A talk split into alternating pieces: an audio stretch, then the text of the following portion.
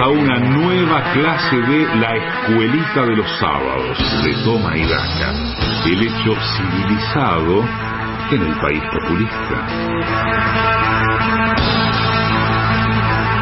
Buen día nuevamente, Mariano, Pato, Sebastián, Emma, Carla, Marcos de la web, Marcelo Gallardo. No vamos a encontrar un, un Julián que venga a ocupar el lugar de Julián. Quédese tranquilo, muñeco, que no voy a irme a ningún lado y no será necesario buscarme un reemplazo porque mi compromiso con la comunidad tomaidaca sigue firme y no pienso abandonar esta tribuna de doctrina instalada por el Instituto Paria en los estudios de la AM750 en el proyecto inmobiliario antes conocido como la Ciudad Autónoma de Buenos Aires. Antes de comenzar la clase del día, quiero compartir mi alegría por la llegada de la viruela del mono a la Argentina. Lo tomo como una señal de que este páramo aquejado por el mal de su extensión se ha integrado un poco al resto del mundo y se suma a las tendencias de las naciones serias, confiables y con reglas claras, atractivas para las inversiones extranjeras. Las fronteras, Tomaidakers, son algo obsoleto propio de siglos pasados. Los virus, las bacterias y las criptomonedas son organismos adaptados al nuevo milenio y debemos seguir su ejemplo.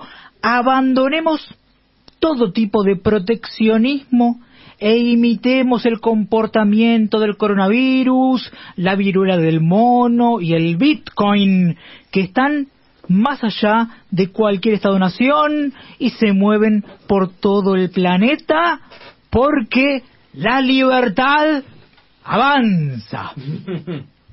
Pero no todas son buenas noticias, Dakers. La pandemia de populismo autocrático que azota a la pobre patria mía lamentablemente llegó a Europa y ya hay víctimas en el Reino Unido.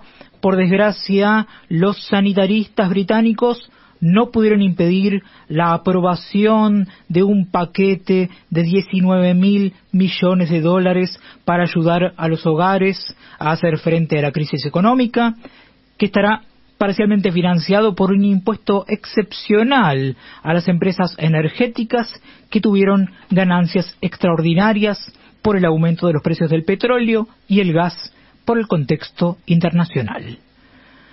Habiendo compartido un panorama sanitario mundial con las novedades del avance de la pandemia de populismo autocrático, no me queda más que pedirle a la operadora y jefa de preceptores de este espacio que haga sonar el timbre para dar inicio a una nueva clase de la escuelita de los sábados de Toma y Daca.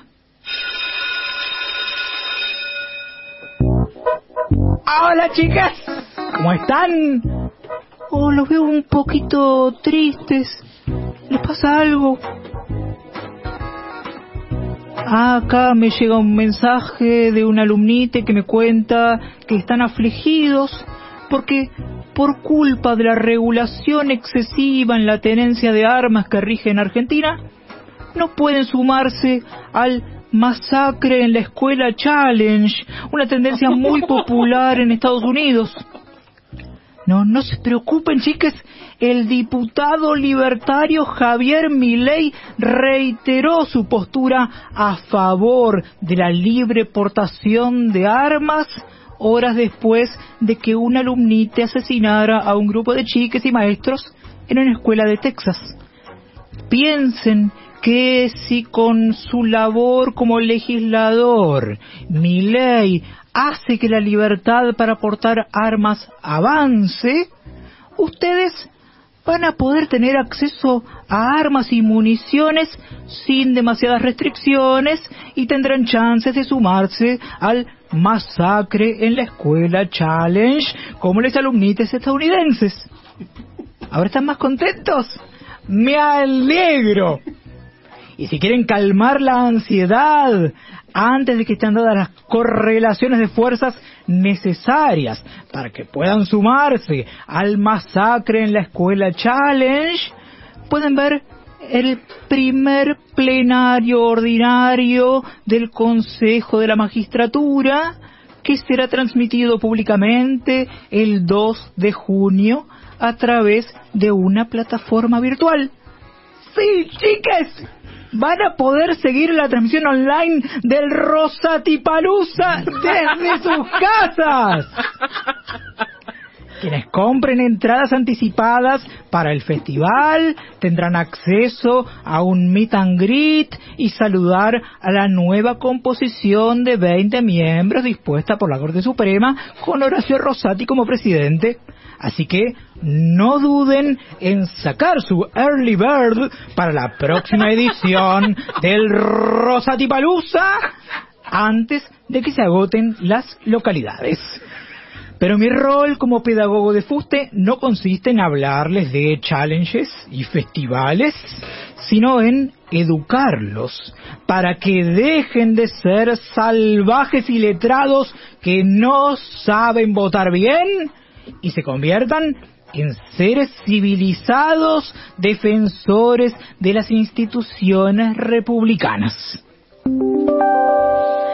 Ah, acá un alumnite me manda un mensaje en el que me pide que no hable de cosas aburridas como cada sábado, porque a él lo que le interesa es jugar. Para que vea que estoy abierto a las críticas y las sugerencias, voy a complacer su pedido, pero sin dejar de cumplir mi compromiso como docente promotor del pensamiento científico.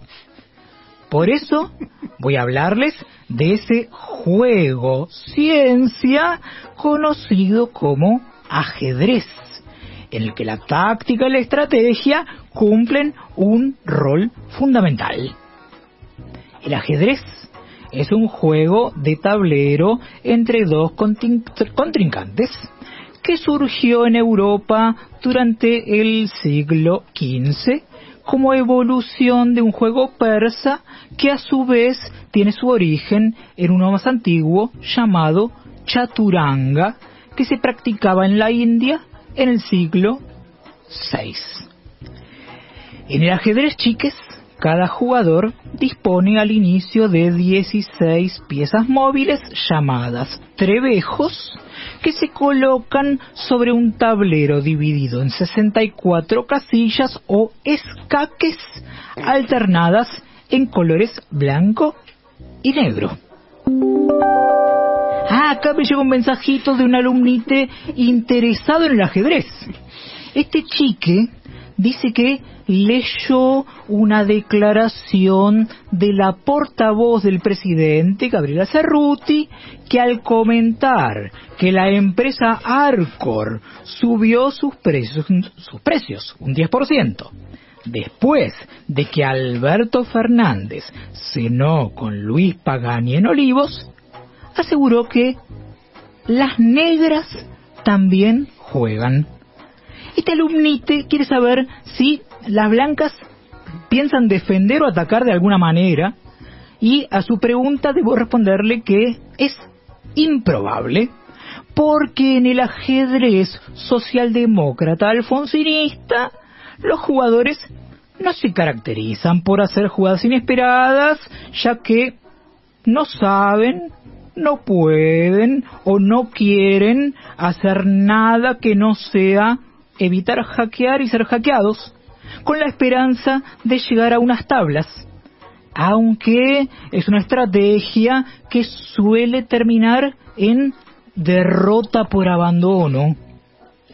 En el ajedrez nacional y popular, en cambio, los jugadores se caracterizan por usar su reina para hackear a su propio rey, exigir enroques y amagar con patear el tablero pero sin resignar posiciones ni entregar ninguna pieza.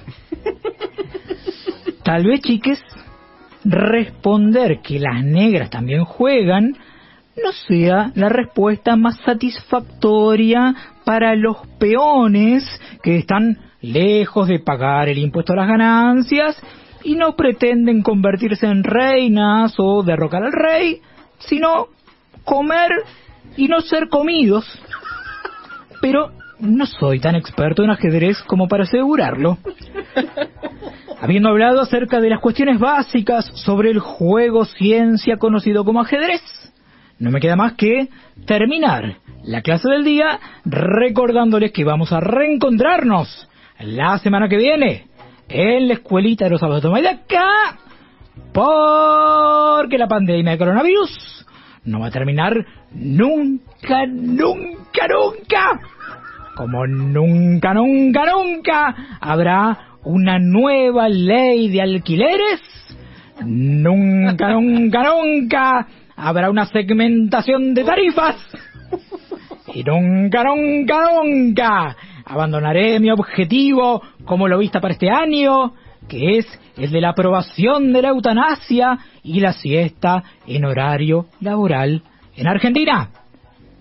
¡Hasta el Rosa ¡Que viene!